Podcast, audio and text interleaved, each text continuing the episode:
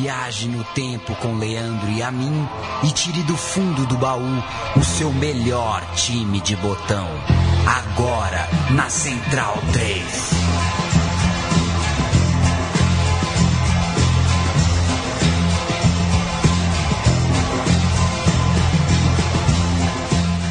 Eu sou o Leandro Amin, estou ao lado de Paulo Júnior e estou ao seu lado. Você que está nos ouvindo, seja muito bem-vindo e fique conosco. O programa Meu Time de Botão que você conhece, você confia, ou talvez não conheça, está conhecendo agora, é, vai até a Espanha nessa semana.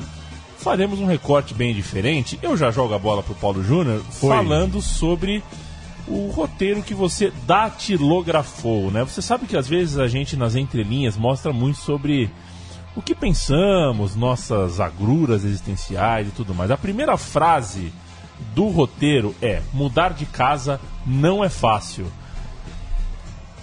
Só você, você assim, você, você que escreveu isso e foi. não eu tenho certeza que não foi só futebolística essa não frase, foi. porque você tem mudado de casa, né? Você acabou de fazer, inclusive, uma mudança é, de prédio para prédio, que é. Não, de casa para prédio, né? É. Que... que... as coisas não diminuem, né?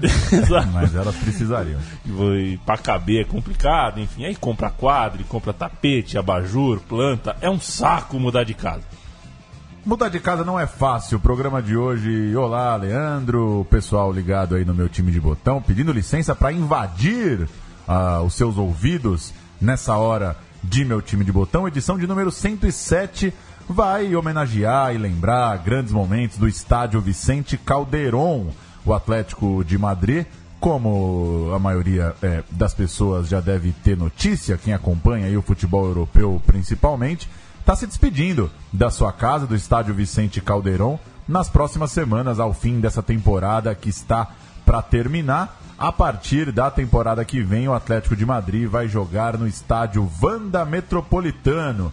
É, sinal dos tempos modernos, né? O nome do estádio aí é comprado, alugado, fechado por uma empresa chinesa, por um grupo chinês, o grupo Vanda. O estádio então vai se chamar Vanda Metropolitano. É para lá que o Atlético de Madrid vai. E essa edição do meu time de botão, lembre então alguns momentos no campo é, do, do Vicente Calderon, nesse estádio que acompanhou toda essa história, essa segunda metade do século XX, ao lado, é, e começo do século XXI, claro, ao lado do Atlético de Madrid. E eu vou fazer um registro antes de um post do Gustavo Magnusson, do blog Canto Colchoneiro, no ESPN FC. Ele fez lá um post quando o Vicente Calderon completou 50 anos, lembrando grandes jogos do Atlético de Madrid na sua casa. Fica a recomendação, o, o, o post é, ajudou aqui na pesquisa. É, peguei ali algumas sugestões do Gustavo, fica o crédito para quem curte o Atlético de Madrid, quem quer saber um pouquinho mais, entra lá no ESPNFC no blog Canto Colchonero. A gente vai ouvir o amigo jornalista Tiago Arantes. Ele, ele não mudou só de casa, mudou de país e de continente já é. há alguns anos. Isso deve ser bravo, hein? É sofá, por exemplo. Né? Sofá você não. Não leva, né? Não, sofá fica, né? Necessaire. Leva, né? Necessaire, né? Necessaire leva. leva. O Thiago Arantes é, é, trabalhou, foi como, como entusiasta do futebol ao Vicente Caldeirão algumas vezes, trabalhou na área de imprensa do estádio e já falou que acha o Vicente Caldeirão o estádio mais bacana que ele já visitou dos grandes estádios do mundo. Vamos ouvir ele que conhece ali os os detalhes, o entorno, o estádio em si, vai falar um pouquinho, apresentar o que é o Vicente Calderon, que está perto de terminar e encerrar suas atividades. O Calderon tem uma característica que poucos estádios dos grandes clubes europeus têm. E é estranho a gente falar dessa forma, mas é um estádio que se parece um estádio de futebol. Parece os estádios que a gente se acostumou a ver no Brasil nos anos é, 80, anos 90, é, sem essa estrutura megalomaníaca de muitas arenas, sem essa estrutura asseada, digamos assim, de que é tudo limpinho, é tudo é, maravilhoso, é tudo automático.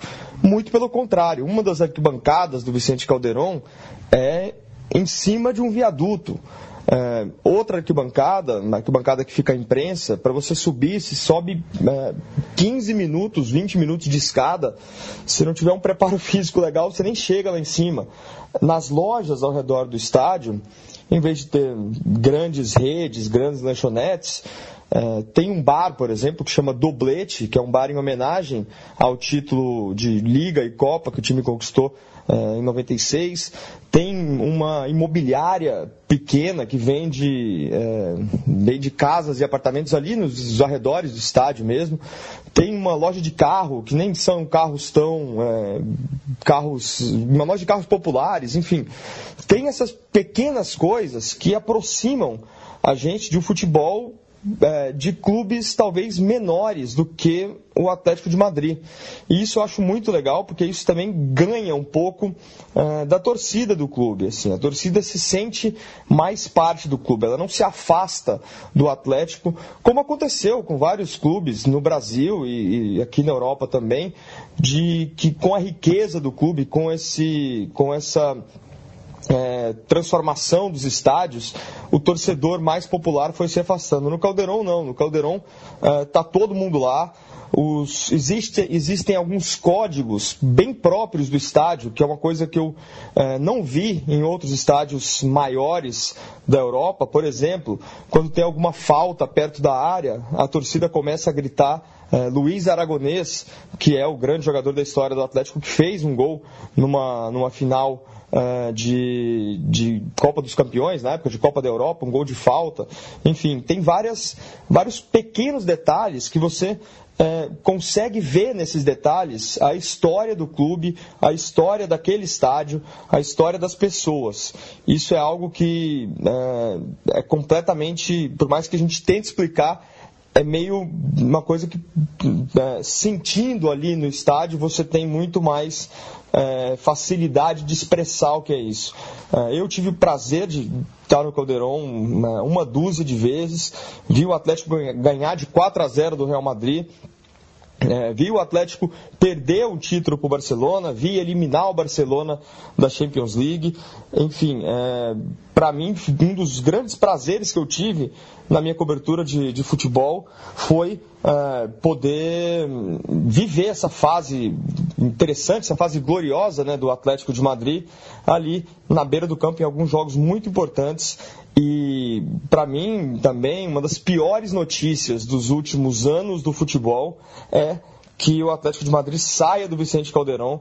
É uma pena porque é, é um estádio que deveria existir para sempre, como alguns dos conceitos que ele carrega, por mais que o futebol tenha que se modernizar, alguns dos conceitos dele de, de simplicidade, de proximidade do público, também deveriam existir para sempre. Valeu, valeu, Thiago Arantes. E compartilhar meu susto, né? Porque quando você chamou o áudio do Thiago Arantes, ele me mandou um zap. Deu certo? e parece que tinha uma, uma energia, uma conexão cósmica é. entre nós. Deu certo, Thiago Arantes. Nessa altura você tá ouvindo, né? O podcast. Deu certo. Valeu mais uma vez.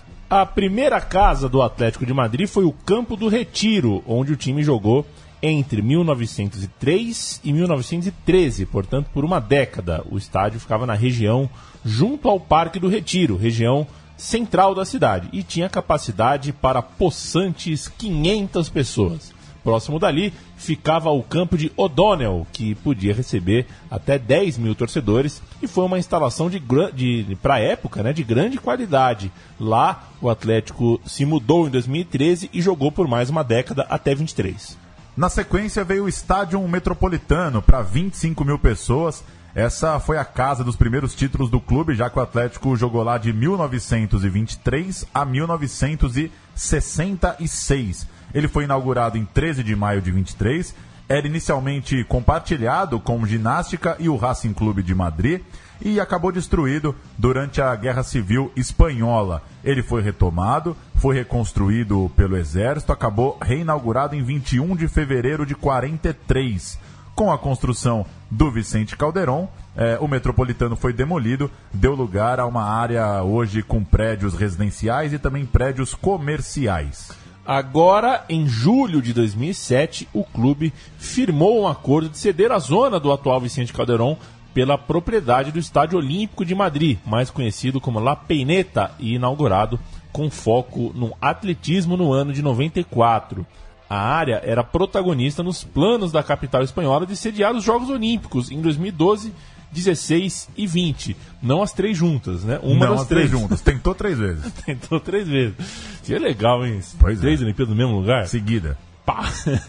É, não conseguiu. Madrid não sediou nenhuma delas. 2020, inclusive, será em Tóquio, no Japão. O novo estádio terá capacidade de 72 mil é, pessoas, 72 mil espectadores. Em 2014, foi definido que o nome da avenida de acesso ao estádio é, se, é, será Luiz Aragonês, esse que o Thiago Arantes acabou de falar, e, e ex-jogador, ex-treinador, morto em fevereiro de 2014, com 75 anos. É uma referência realmente como jogador e também técnico, não só no Atlético de Madrid, mas na Espanha. Em dezembro de 2016 foi anunciado o nome do novo estádio, tal qual já dissemos aqui, Vanda Metropolitana. Vanda é com W, se você quiser jogar no Google para ver como estão as obras, inclusive as obras, né, o estádio grande pra cacete, Vanda Metropolitano, uma união da compra dos naming rights pelo grupo chinês Vanda com uma homenagem ao mesmo tempo ao antigo estádio.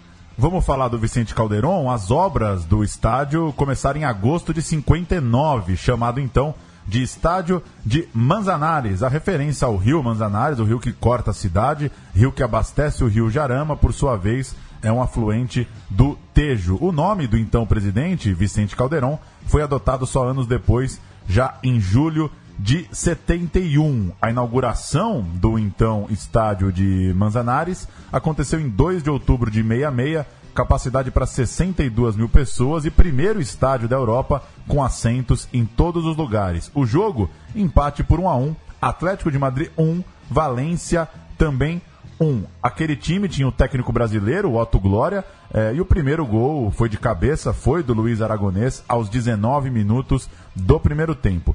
Naquela temporada, primeira temporada do Atlético de Casanova, o time ficou no quarto lugar na primeira divisão, na Liga Espanhola, e caiu nas Copas locais ainda antes da fase semifinal. Na Copa dos Campeões, e que ele jogou por ser o atual campeão espanhol, eliminou o Malmo por 5 a 1 no agregado, mas caiu para o Vovodina da Sérvia. Então a, a, primeira temporada não foi exatamente de grande sucesso para o Atlético de Madrid. Mas os anos 70 chegavam e com eles um, uma nova fase para o Atlético de Madrid. O primeiro grande ano do novo estádio foi o mesmo ano do tricampeonato brasileiro na Copa do Mundo, o ano em que começamos essa década, 1970. O Atlético foi campeão espanhol pela sexta vez na sua história na temporada 69-70, título conseguido com um ponto apenas à frente do Atlético de Bilbao, o vice-campeão.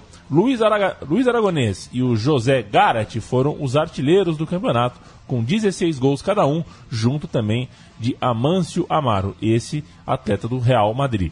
O elenco do Atlético, o primeiro time campeão no Caldeirão, era treinado por Marcel Domingo e vinha, é, tome nota, escalado com Zubiarraim. É o elenco inteiro. É o elenco inteiro isso aqui? É. Zubiarraim, Rodri, Melo, Jaio, Kiki, Alberto, Eusébio, Isácio, Isácio Caleja, Javier Irureta, oh, Javier Irureta. Ele mesmo. Benegas, o Farte, Aragonês, o Garat, o Adelardo, Orosco, também o Juan Antônio, o Salcedo, o Overreiro, o Cardon e, claro, não podia ficar de fora, o Barrio e o Canal. Na temporada seguinte, um jogo dos mais lembrados à época pela torcida colchoneira. Na Copa da Europa, o rival na primeira rodada era o Cagliari. É, Cagliari, campeão italiano, né? Primeiro e único título do time, campeão italiano em 1970.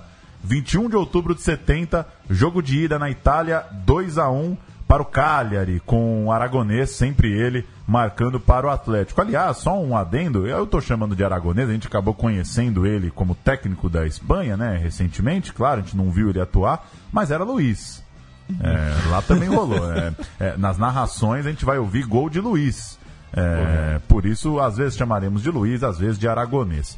Jogo de volta, 5 de novembro, um atropelamento. Atlético de Madrid 3, Cagliari 0, com triplete do homem. Luiz, ou Aragonês, ou como quiser, marcou os três. aos 33 do primeiro tempo, aos 27 do segundo tempo e já perto do estouro do cronômetro, aos 44 do segundo tempo. A gente tem as escalações é, numeradas de 1 a 11. O Atlético, Rodri, Rui Iglesias, Jesus Jaio, Francisco Melo, Luiz Aragonês e Sácio Calerra, Adelardo, capitão do time, Alberto Fernandes, Eulogio Garat, Irureta e o Farte, o técnico era o Marcel Domingo. O Cagliari, que inclusive é uma boa história também, qualquer dia pinga aqui no meu time de botão, esse time do Cagliari. Campeão italiano. É campeão debaixo de polêmicas, é, é, é, jogador que some, é uma história meio maluca.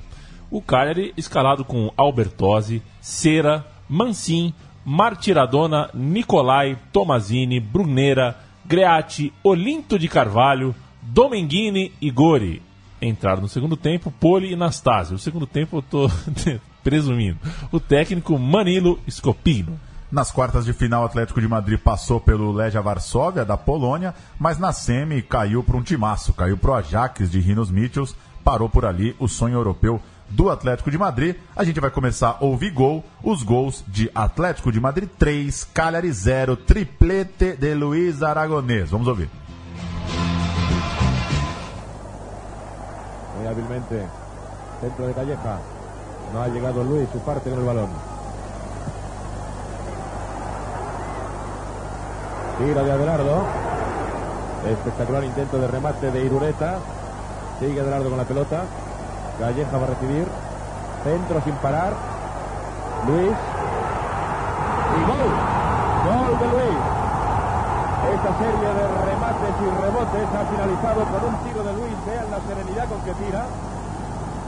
Y gol del Atlético de Madrid. Luis ha marcado el primer tanto del partido en el minuto 33 de la primera parte. Júbilo entre los seguidores del Atlético de Madrid.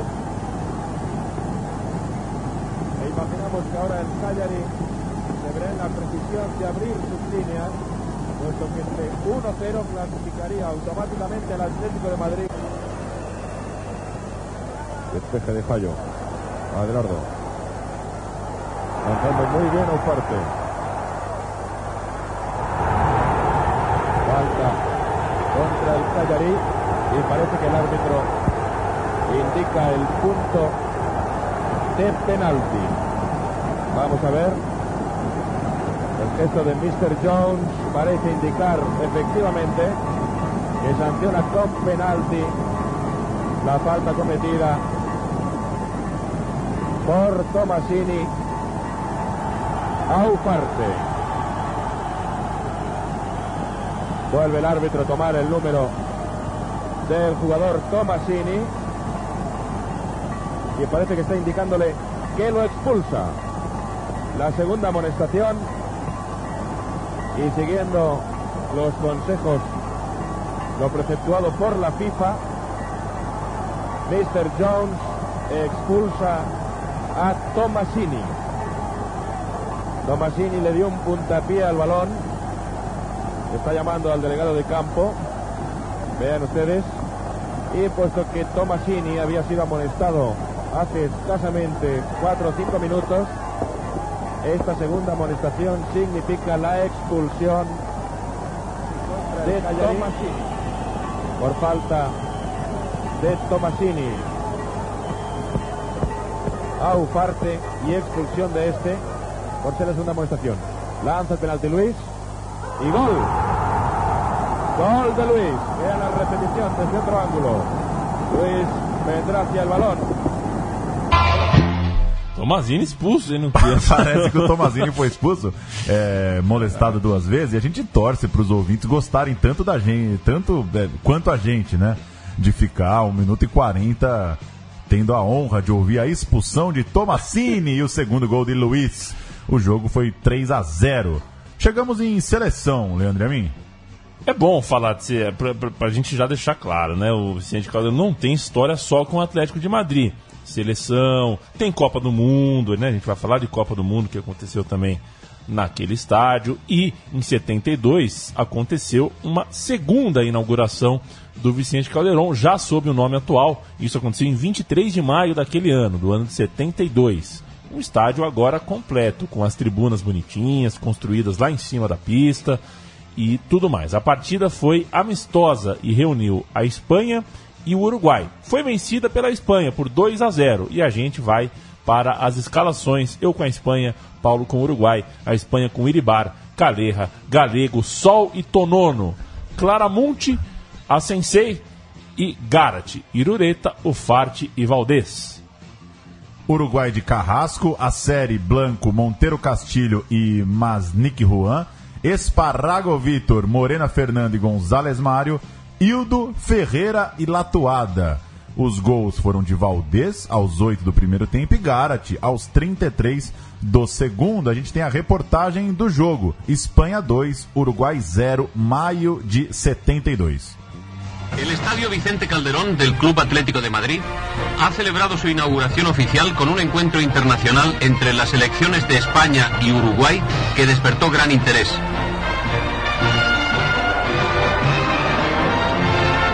Motivo se desplazó hasta el estadio Su Excelencia el Jefe del Estado, a quien acompañaban su esposa y el Príncipe de España, descubriéndose una placa conmemorativa. Luego el caudillo pasó al palco presidencial siendo cariñosamente recibido por el público. En este encuentro internacional hubo una nota de cierta emoción deportiva, ya que el veterano jugador Calleja, capitán de la selección, se despedía del fútbol. El partido fue arbitrado por el colegiado húngaro señor Palotay. En los primeros momentos los uruguayos iniciaron un juego de tanteo. El fútbol uruguayo tiene una brillante ejecutoria. Han sido campeones olímpicos y campeones mundiales. Es decir, son unos contrincantes deportivos muy serios.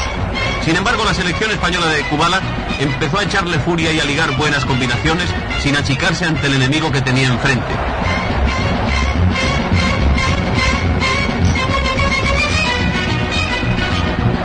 Cuando iban ocho minutos de la primera parte, un avance español fue cortado por Uruguay cometiendo falta. El castigo, muy hábilmente sacado por Valdez, se convirtió en el primer gol de España. Vean ustedes la jugada desde otro ángulo.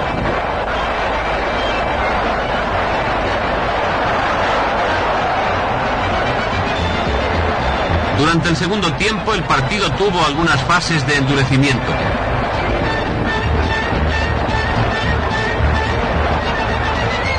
Hubo un casi casi gol de nuestra selección. A lo largo de todo el partido, Iribar realizó una excelente labor neutralizando todos los balones. Y cuando ya estaba avanzado el segundo tiempo, un centro de De la Cruz lo recogió Gárate marcando el segundo tanto. Este resultado de 2 a 0 a favor de España sería el definitivo.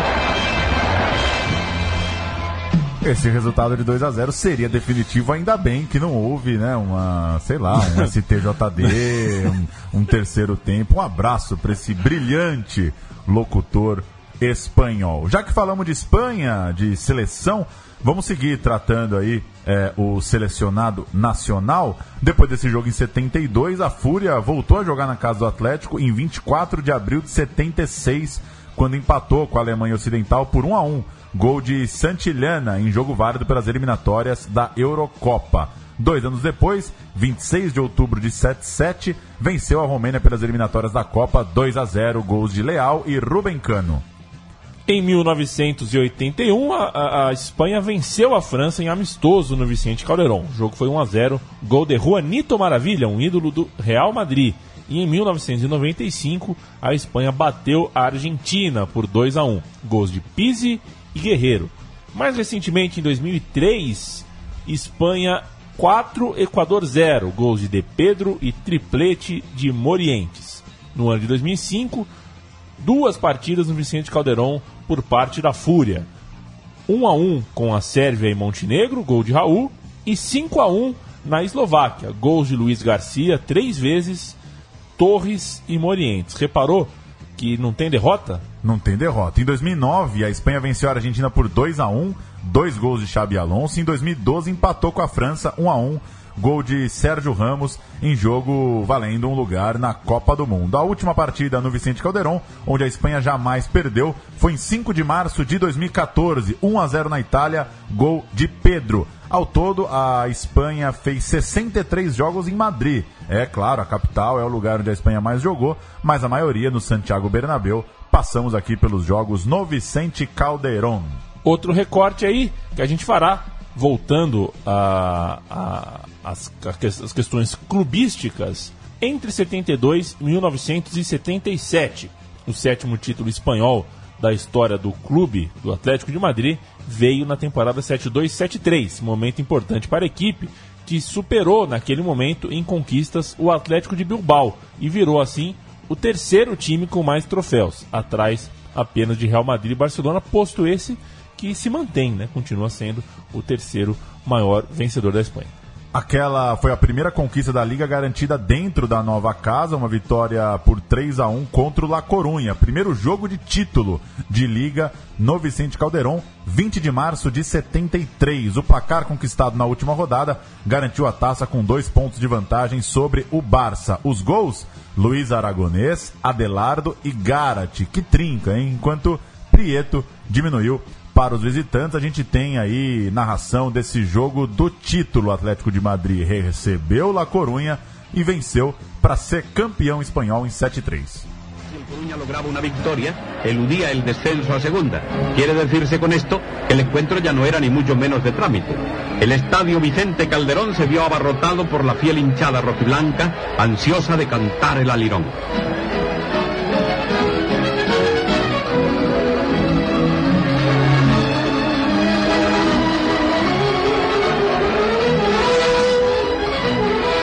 El Coruña no lo hizo mal y durante el primer tiempo rondó peligrosamente la portería colchonera. El Atlético, como es lógico, no se durmió. Así y todo, casi hasta el final de la primera parte, el marcador no se vio alterado.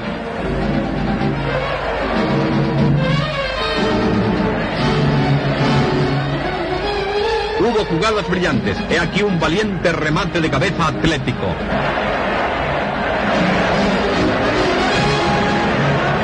Y una oportunidad coruñesa.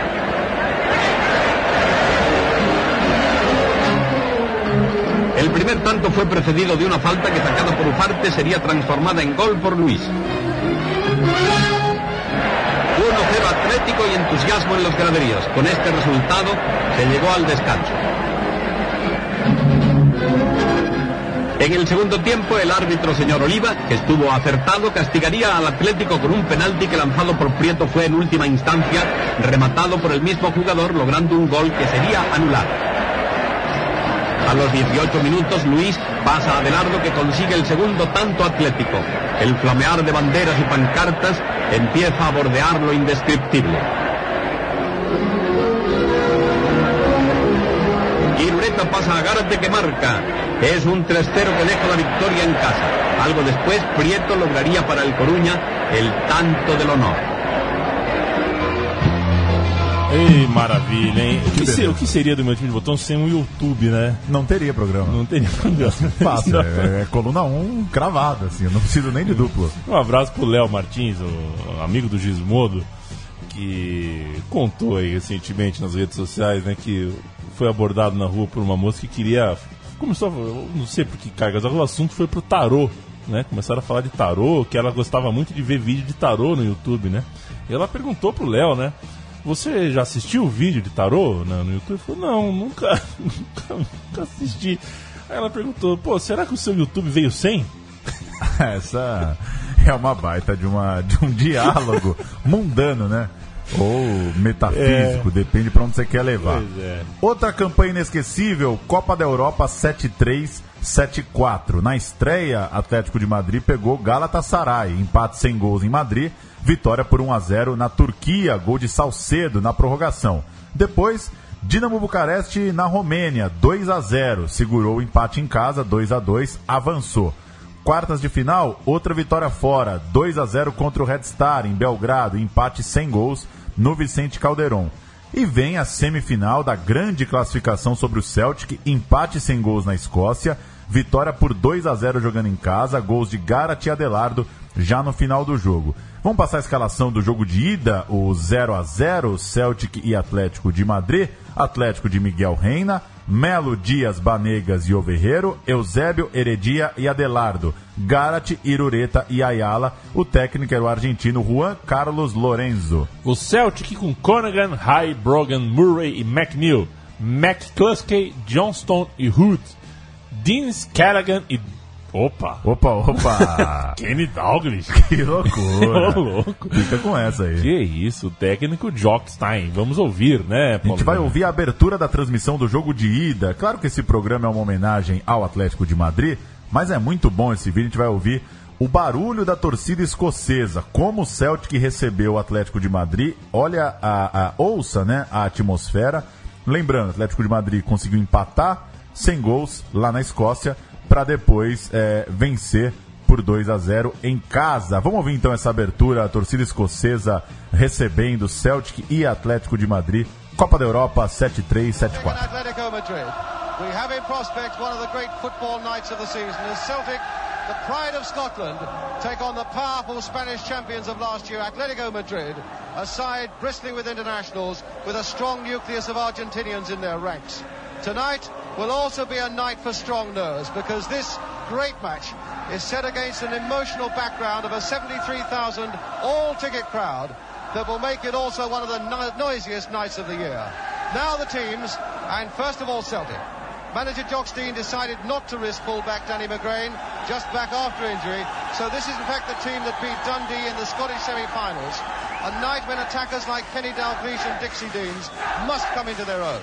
And a lot will also depend upon their famous little winger, Jimmy Johnston, out of the Celtic team for so much of the second half of this season, but now said to be back to his sprightly best. Atletico Madrid, their side now. Nine internationals in it. Four of them come from Spain, four from Argentina, one from Paraguay. Their current form, they are second in the Spanish league behind the champions Barcelona. Their most notable achievement is that they beat Red Star of Belgrade in the last round, the team that knocked out Liverpool. And their Que torcidaça, né? A, a do Celtic. E deu pra ouvir, um, tem um, um ruidinho rouco ali, é o Rod Stewart mesmo, viu? É, é, é ele. Ele tava ali no, no, no- no coro da arquibancada. E já que a corneta é grátis, aprenda, né? Abrir uma transmissão, né? Com informação, falando, leve, né? A gente tá numa fase tão ruim, né, é, Leandro? De, A pior de todas, sem De começa um jogo de Libertadores, meio aquelas bolinhas entrando em campo e um hino pela metade, a novela querendo esticar, tá uma loucura. Que fiz questão de colocar muito bonita, muito agradável essa abertura do narrador escocês, passando ali os detalhes é, dos times e valorizando o elenco do Atlético de Madrid. Tinha muitos jogadores de seleção, né? Argentinos é, es- espanhóis. Final. Atlético de Madrid chega então à sua primeira final de Copa da Europa, de Copa dos Campeões, de Champions League da eh, sua história. Um jogo incrível em Bruxelas que terminou 1 a 1 diante do Bayern de Munique em 15 de maio de 74. Gol, claro, de Aragonês, já na prorrogação, mas Schwarzenbeck também, claro, na prorrogação, na sequência do gol de Aragonês, empatou. E, e aí tem uma história curiosa desse jogo, né, Leandro? Do Miguel Reina, né? Há quem diga que o goleiro do Atlético de Madrid, o Reina, ele já feliz com a vitória, ele foi do lado ali da trave, entregou as luvas para um fotógrafo do jornal Marca. Falou: ah, presente aí, campeão da Europa, vá todo mundo para aquele lugar. Nisso, o cara do Bayern soltou um canudo no outro canto, não deu tempo dele chegar. Essa história, como diria o outro, não tem quem confirma nem quem desconfirma. Ela tá aí, tá no ar. Pode ser que o Reina vacilou. Vá lá ao YouTube, coloque lá Copa dos Campeões 7-4, Bayern e Atlético de Madrid, para ver como o Reina não chega na bola no outro canto. Naquela época, empatou a final da Champions, tem replay, tem outro jogo. Dois dias depois, Bayern de Munique 4, Atlético de Madrid 0. Atropelamento do grande time alemão que não deu chance no jogo seguinte. O que sobrou para o Atlético de Madrid foi o Mundial Interclubes. O Bayern preferiu ceder lugar, alegou que incompatibilidade de datas, é, o que os argentinos chamariam do que, Leandro Amin? Ramelou, né? Ramelou. O Bayern de Munique ramelou, pipocou, não foi à Argentina. O Atlético de Madrid foi sim até a Avejaneira em 12 de março de 75 enfrentar o Independiente. Perdeu por 1 a 0. Na volta, é, um mês depois, dia 10 de abril, no Vicente Caldeirão, 2 a 0 Gols de Irureta e Ayala, volta olímpica internacional diante da torcida. E que legal essa época do Mundial de Clubes, né? Que legal o Atlético de Madrid ir até a Vejaneda, o Independiente ir até Madrid. 2 a 0 para o Atlético. A gente tem os gols do título mundial de um time que ganhou o Mundial sem ganhar o europeu, mas chegou lá e bateu o Independiente. Esta es la Copa Intercontinental que el Atlético de Madrid y el Atlético Independiente de Avellaneda de Buenos Aires disputaron en el madrileño Estadio Vicente Calderón completamente abarrotado. Arbitró el colegiado chileno, señor Barreto.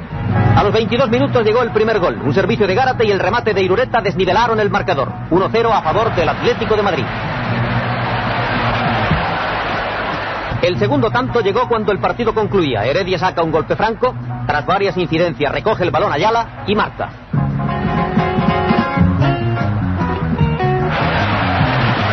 Esta es la repetición en la que se aprecia la habilidad de Ayala.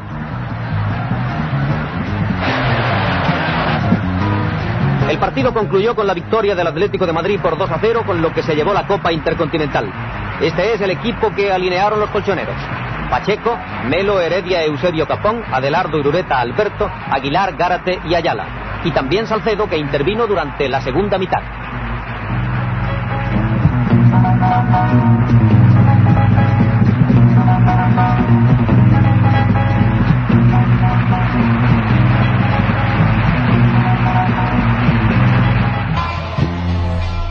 O Atlético de Madrid ainda seria novamente campeão espanhol nesse período, mais precisamente na temporada 7-6-7-7, uma temporada depois de levar a Copa do Rei, foi campeã da Copa do Rei em 76 e, enfim, fechou tempos de glória para a torcida colchoneira nos anos 70, antes de partirmos para a cereja do bolo, né, Paulo Júnior? Ah, É, colocar essa questão que aqui no Brasil muito se discute, que ah, para ser campeão do mundo tem que atravessar o mundo, tem que ir lá para outro lado do mundo. Ou, ah, foi campeão do mundo, mas não ganhou o continente. O Atlético de Madrid subverteu essas duas coisas, né? O Atlético de Madrid foi campeão do mundo sem ganhar o europeu mas atravessou o mundo. e, e veio para a Argentina. Não precisou ir para Tóquio, né? Não precisou ir exatamente o. Não precisou ir para 12 horas de fuso, né? É. É, que eu fico imaginando que momentos, né? O Ajax do Kluivert, do Litmani indo pro Olímpico, pegar aquele Grêmio do Que Jardel, loucura, né? ou sei lá, puxar na memória, tem cada jogo que não O aconteceu. NASA chegando no Bernabéu, né, pra marcar o Raul. Exato, Uma coisa é o Raul driblar o NASA no Japão, né? É. Outra coisa é driblar o NASA em São Januário. exatamente. Jogos que não aconteceram em breve no meu time de botão. Grandes jogos, grandes conquistas. A cereja do bolo.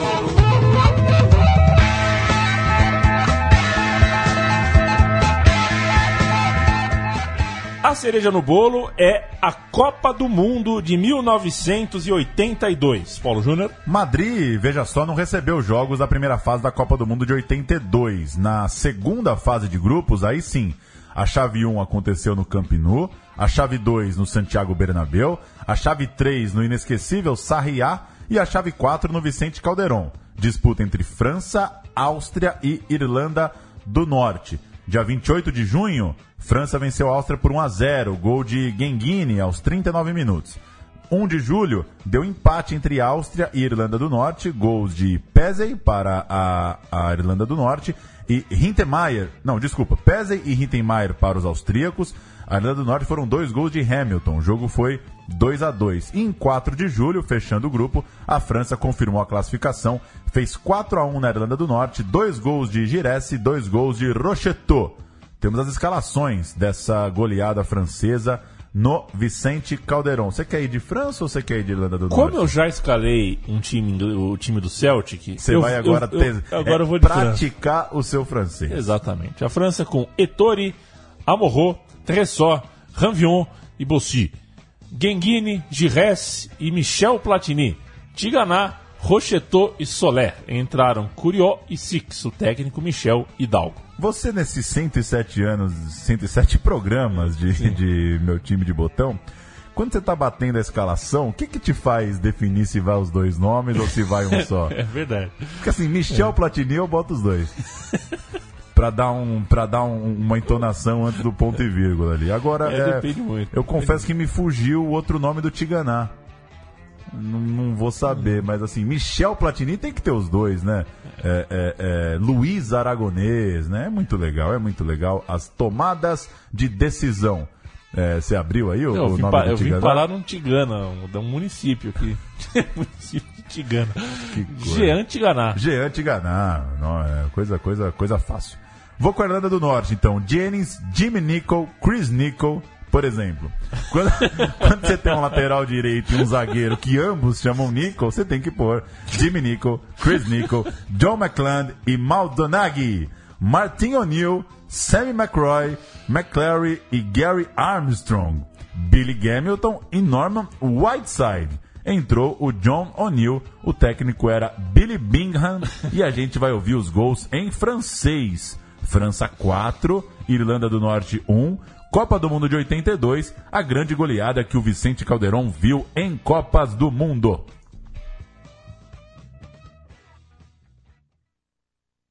La balle est dans les pieds de Dominique Rocheteau. Platini. Platini qui évite la charge de McCreary, déborde Donaghy, centre en retrait sur Gires. But Très joli but, très belle inspiration de Michel Platini. Centre en retrait, passe lumineuse qui met toute la défense irlandaise hors de position. Et Alain Giresse, très intelligemment, marque. Trésor. Rocheteau. Formidable percée de l'ailier français qui s'engouffre dans un boulevard. Il évite deux défenseurs et tire dans un angle impossible. Jennings est battu. Une frappe extraordinaire et un but merveilleux de Dominique Rocheteau.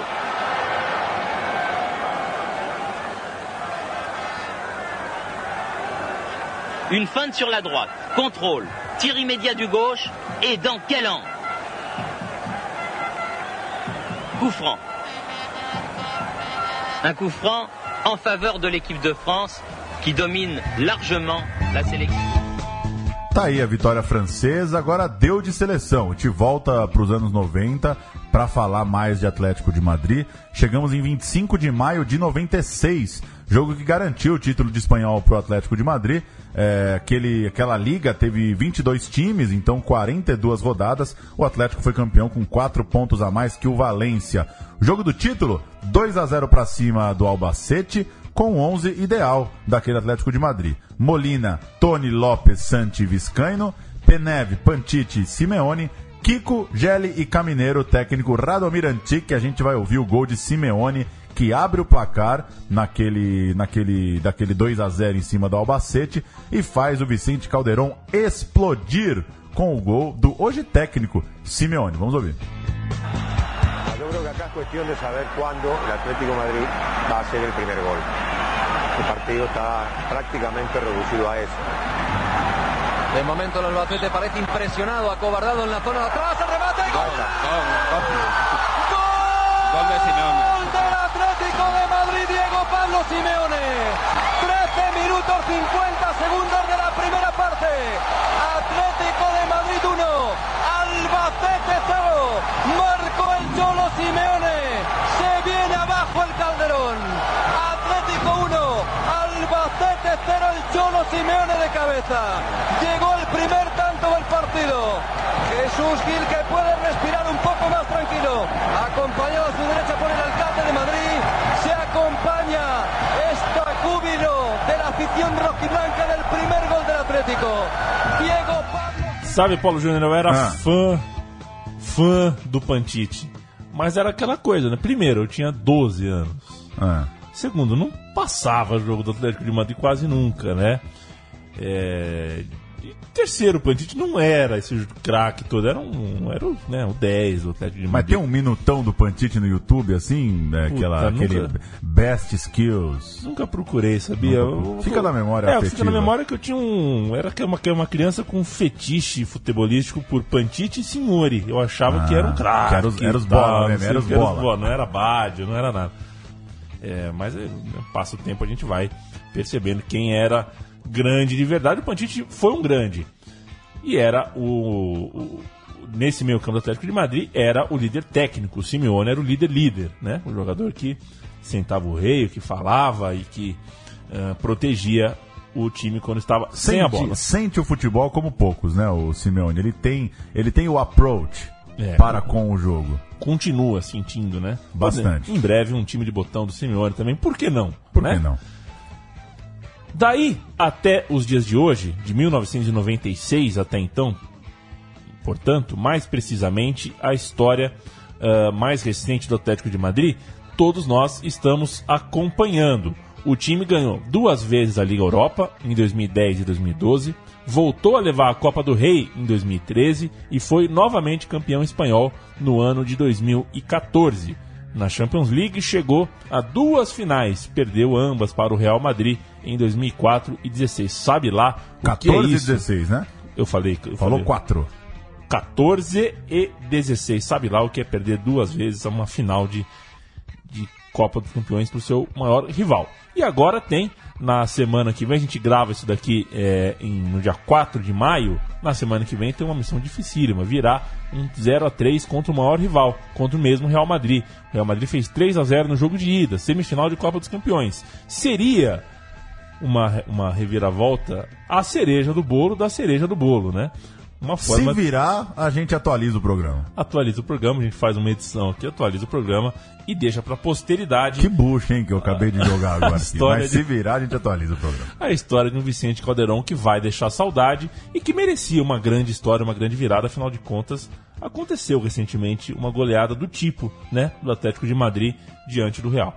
Pois é, e, e o destino quis que o último jogo internacional né, fosse exatamente contra o Real Madrid e mais, é, mais é, detalhando um pouco mais isso, que fosse que exigisse uma virada para cima do Real Madrid, que claro é muito complicado. O Real fez 3 a 0 com muita autoridade no jogo de ida. É, mandar um abraço para o Gustavo Gonçalves que mandou no Twitter é, a sua sugestão de grande lembrança, o 4 a 0 de 2015, e a gente vai fechar com isso. A gente vai fechar com uma homenagem aí ao torcedor Atlético de Madrid, a quem gosta do Atlético de Madrid, o 4 a 0 do Atlético sobre o Real em 7 de fevereiro de 2015, gols de Thiago, Saul, Griezmann e Mandzukic. É isso, Leandro Amin? É isso, Paulo Júnior. A gente agradece quem ficou com a gente até aqui. A gente recebe críticas, elogios, mas principalmente sugestões, ideias. Esse programa é semanal e é feito de ideias, sacadas, recortes. A gente já se livrou da ideia de falar só de times, times, times, campeonatos, campeonatos, campeonatos. A gente pode falar de um estádio, de um personagem, de uma. E tá pintando uma bombaça, é, hein? tá um pin- árbitro. Tá pintando um árbitro, por que não? Por que não? E então, se você tem ideia, se você tem qualquer epifania na hora do seu almoço aí, ou dentro do ônibus, do metrô, fale conosco, que o meu time de botão tá aqui para contar a história, para pesquisar, achar, contar a história e nunca encerrar histórias, né? Sempre são, não é só aqui o Vicente Caldeirão que ainda pode nos, nos reservar grandes surpresas. A gente tem lápis, a gente esquece o nome do Tiganá, a gente é, nem sempre tem um compromisso com a numeralha. Às vezes a gente fala aqui de sensações, de histórias sem comprovações, como essa do goleiro que deu a luva pro jornalista do Marca. Esse é o nosso barato, essa é a nossa brisa, e aqui não tem comentarista igual na narração espanhola que rouba a brisa. né? Comentarista rouba a brisa, não dá. O cara tá gritando gol, o comentarista fica. Gol de Simeone. Foi Gol de Simeone. Só- Deixa o cara chegar lá, né, meu? O cara vai chegar no nome do cara. Mas é. Eu não sei se isso. Você acha que orna bem ou é um pouco de. É deselegante, né? É deselegante, O comentarista chato. soprador, né? Eu consigo imaginar ele cutucando, sabe? Simeone. Tá Simeone. na- Simeone. Aquela, aquela cutucadinha com o cotovelo, assim, sabe? Pois é. Aliás, cutucar vem de cotovelo, Já né? vem de cotovelo? Deve vir, né? Ah, não sei, hein? Isso aí é uma. Essa vai pro Sérgio essa é Rodrigues. uma, né? essa é uma bombaça, vai pro Sérgio Rodrigues. Atlético 4, Real Madrid 0. Thiago, Saul, Griezmann e Mandzukic. A gente volta então na semana que vem. Valeu! Va Juanfran, va Juanfran, la pone Juanfran. Griezmann, pelota para Manchuki en la frontal, la mata para Thiago, le pega a Thiago, gol, gol, gol, gol, gol, gol, gol, gol, gol, gol. Gol, gol, gol, gol, gol, gol, gol, gol, gol, gol, gol, gol, gol, gol, gol, gol, gol. Gol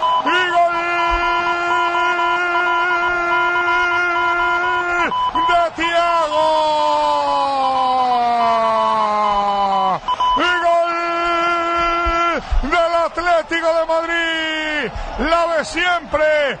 Juan Fran en un balón que le ponen en línea de fondo, la pone atrás, la peina Griezmann, la baja Manchuki, hábilmente ve cómo descuelga Tiago, la pega duro abajo y seco, Casilla, yo creo que ni la ve, la toca y se le cuela dentro, marca el Atlético, 13 de partido, marcó el amigo de Cristiano, marcó Tiago, Atlético 1, Real Madrid 0. Gran tiro de Tiago, entra entre muchas piernas, Casillas la ve tarde, tan tarde que le pasa entre la rodilla y la mano derecha, le da en la mano derecha, pero no consigue evitarla. Vamos que se puede eh, pensar que es cante también de Casillas. Pues ya el Madrid... Siqueira dentro del área, pura Siqueira, centro Siqueira, Saúl remata, gol, gol, gol, gol, gol, gol, gol, gol, gol, gol, gol, gol, gol, gol. Y de chilena. de Saúl.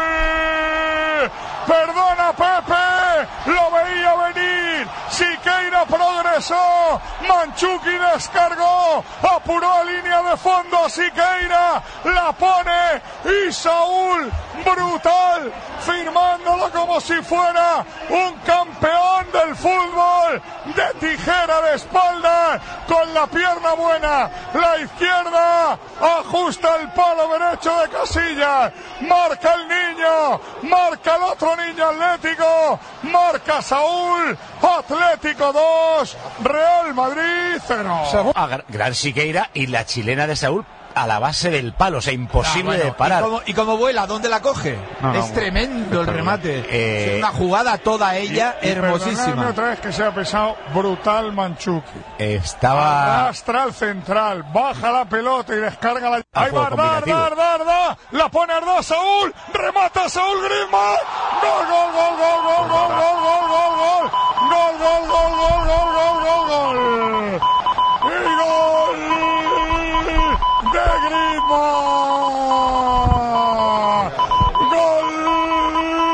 del Atlético de Madrid. Jugada de tiralíneas del Atlético. Tuya mía, mía tuya. Balón al segundo palo. Griezmann la puso. Saúl la mató. Y Griezmann remachó. Marca el Atlético. Marca Griezmann. Atlético 3. Real Madrid 0. Se lo daremos a Griezmann, pero yo no El sé si es Griezmann o Varan en propia meta. En cualquier caso, se acabó, liquidado 3-0 y queda tanto. Perdona, Paco, se ha lesionado Saúl. Sí. Se ha en- chocado con el palo. No, pe- peor parece, yo no tienes contusión, no es al caer en la rodilla, eh. No, cuidado, no, con eh. el palo no puede ser porque está No, muy no, lejos no, del no, palo. no, no, si es al caer me preocupo, eh. No, es Sí, al pues- caer, es al caer. El gesto ese cuando caes se, te- se le puede haber eh, provocado una rotura, ¿eh? Ojo. Cuidado, cuidado si es en la rodilla, cuidado. Eh, él salta mucho y entra bien, por cierto, ganándole la espalda a Carvajal y la baja de cabeza para darle la línea de gol para que remate en el segundo palo Griezmann. Que no sabemos si es Griezmann o Varane. Con Cristiano, roba Tiago. Qué inteligente es Tiago. Mete la bola para Torres. Torres convertido en extremo derecha. Está Manchuki en el punto de penalti. La va a poner Torres. La pone Torres. Manchuki remata. Gol, gol, gol, gol, gol, gol, gol, gol, gol, gol, gol, gol. Y gol de Mario Manchuki. Robó. Abrió para Torres. Convertido en extremo. El niño la puso. Y Manchuki colofona su partido. De cabeza en plancha. Pone el cuarto. Marca el Atlético. Marca Manchuki. Atlético 1, 2, 3 y 4. Real Madrid 0. Pues yo creo que se ajusta más a la realidad del 4-0. Banquillo, como no está Antonito que se ha bajado a zona vista. Miguelito. Se sienta Ancelotti